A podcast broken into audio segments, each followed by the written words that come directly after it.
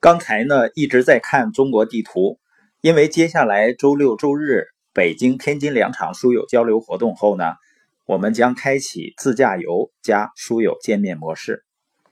这一轮行程下来呢，估计不会超过一个月。当然呢，如果他娘俩玩嗨了，我们可能会去更多的地方，也能够跟更多的书友见面。虽然说从零九年开始，我们就总可哪儿溜达。随时呢说走就走，但每一次的出行呢，我们仍然会非常期待。我们非常享受和家人一起在路上的感觉。当然呢，现在旅游啊，对中国人来说不算多么了不得的事儿，可以说是司空见惯了。我们喜欢的呢是不用算计时间，不用算计旅行开支，没有导游管着的这样的一种方式。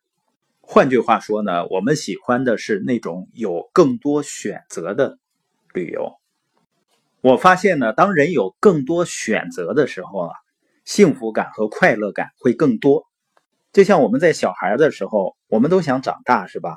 可能也基于我们想拥有更多的选择，因为在小的时候，很多的事情都是由别人来安排管着。我们认为长大以后呢，自己就会有更多选择了。实际上，长大以后限制仍然很多，所以我们希望获得财务自由，就是时间和经济的自由。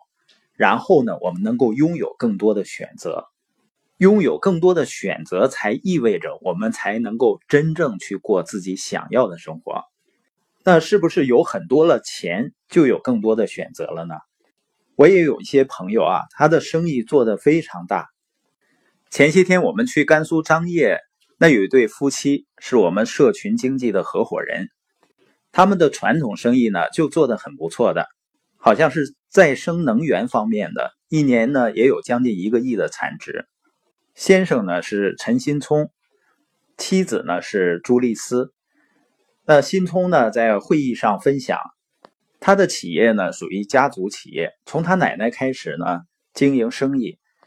他很小的时候呢，就很羡慕别的小朋友，因为六一的时候呢，会和家人一起玩而他们呢，全家人能够在一起吃一顿饭都是很奢侈的事情。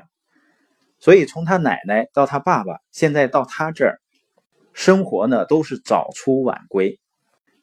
他们在钱上没有问题，但是在时间上肯定是面临着很大的问题。像他的儿子呢，三岁多。很喜欢在舟山那个地方，整天呢吵吵要回舟山去吃那儿的海鲜、芝麻螺。但是如果我们拥有的是一份工作或者没有完善系统支持的生意的话，我们肯定就会少了更多的选择。所以，对于一些做生意的朋友呢，他做生意的目的是为了多赚一些钱，以让自己的选择会更多。实际上呢，即使生意做起来了，做得很好的情况下。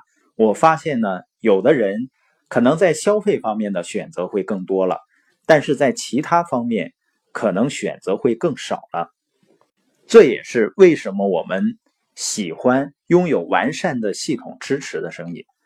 那意味着呢，你最终能够成为真正的生意拥有人，生意自动的发展来为你创造利润，而不是成为了一个被生意所拥有的人。关于选择呢，心理学家们曾经做过一个试验。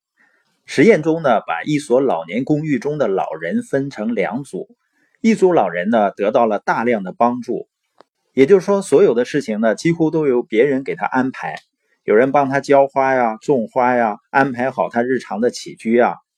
另一组老人呢，则有自己的选择权，他可以选择养什么花，可以自己来浇花。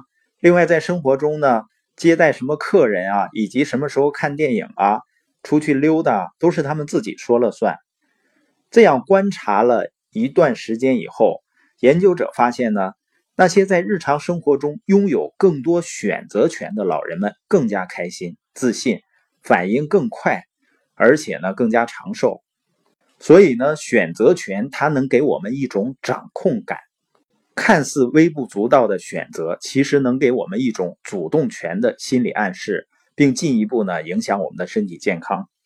所以呢，你也可以理解为，大多数人努力奋斗的过程，实际上是希望能够拥有更多选择权的过程。